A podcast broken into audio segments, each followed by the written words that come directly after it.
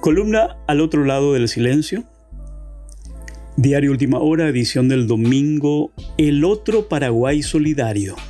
Andrés Colmán Gutiérrez. Tras la oscura sombra del país de la corrupción y la impunidad, de la injusticia y la desigualdad, del autoritarismo y la discriminación, de la mediocridad política y la intolerancia, hay otro Paraguay maravilloso que muestra sus destellos de luz en los momentos de desesperanza. Es el Paraguay que hoy resiste heroicamente bajo improvisadas tiendas de campaña en los patios del INERAM, del Hospital Nacional de Itagua, de la Clínica Ingavi de IPS o del Hospital de Clínicas. El que socializa pedidos urgentes de medicamentos o balones de oxígeno a través de las redes sociales en Internet, que construye solidarias cadenas de respuesta rápida y logra salvar vidas ante la ineficiencia estatal y tantas necesidades en estos horribles tiempos de pandemia. Es el Paraguay que recolecta víveres donados por los vecinos y prepara suculentos tallarines en grandes ollas populares o que arma nutritivos sándwiches en las cocinas hogareñas para luego acercarlos a los pacientes y familiares que resisten durante días y noches a la intemperie en las antesalas de los hospitales. Son alimentos para el cuerpo, pero también para el alma, ya que junto a cada bocado hay mensajes escritos con puño, letra y corazón.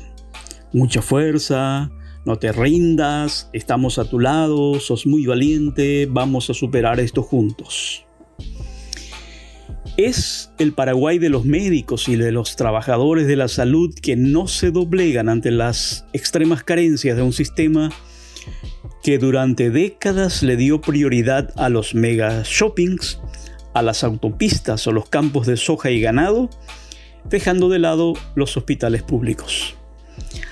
Admirables héroes de blanco que atienden en camillas o sillones improvisados en los pasillos ante la falta de camas de terapia y se mantienen en pie a pesar de las continuas muertes de sus colegas, sin renunciar a sus reclamos de un mayor y mejor presupuesto para la salud. Es el Paraguay de los músicos y artistas que sufren por haber quedado sin trabajo con las medidas de cuarentena, pero no dejan de regalar su talento creativo para dar ánimo y contagiar esperanzas.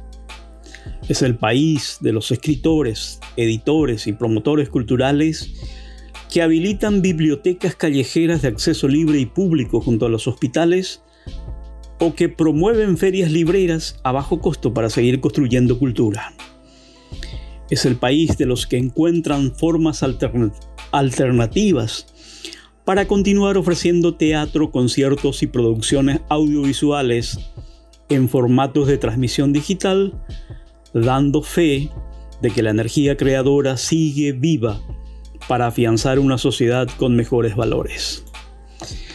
Es el otro Paraguay solidario que nos salva ante el cotidiano país de políticos ladrones, de gobernantes pillos y peajeros, de jueces que se venden al mejor postor, de fiscales que actúan bajo mandato de sus padrinos mafiosos, de policías que reprimen y apresan a estudiantes rebeldes o manifestantes en protesta, de empresarios y comerciantes aprovechadores, y del resto de los ciudadanos y ciudadanas inconscientes que siguen con la joda sin mantener los cuidados sanitarios recomendados para evitar más contagios, poniendo en grave riesgo su propia vida y la de, y la de sus seres queridos.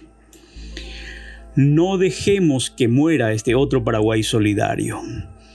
Es el que nos permitirá renacer a un país mejor después de este tiempo de pesadilla.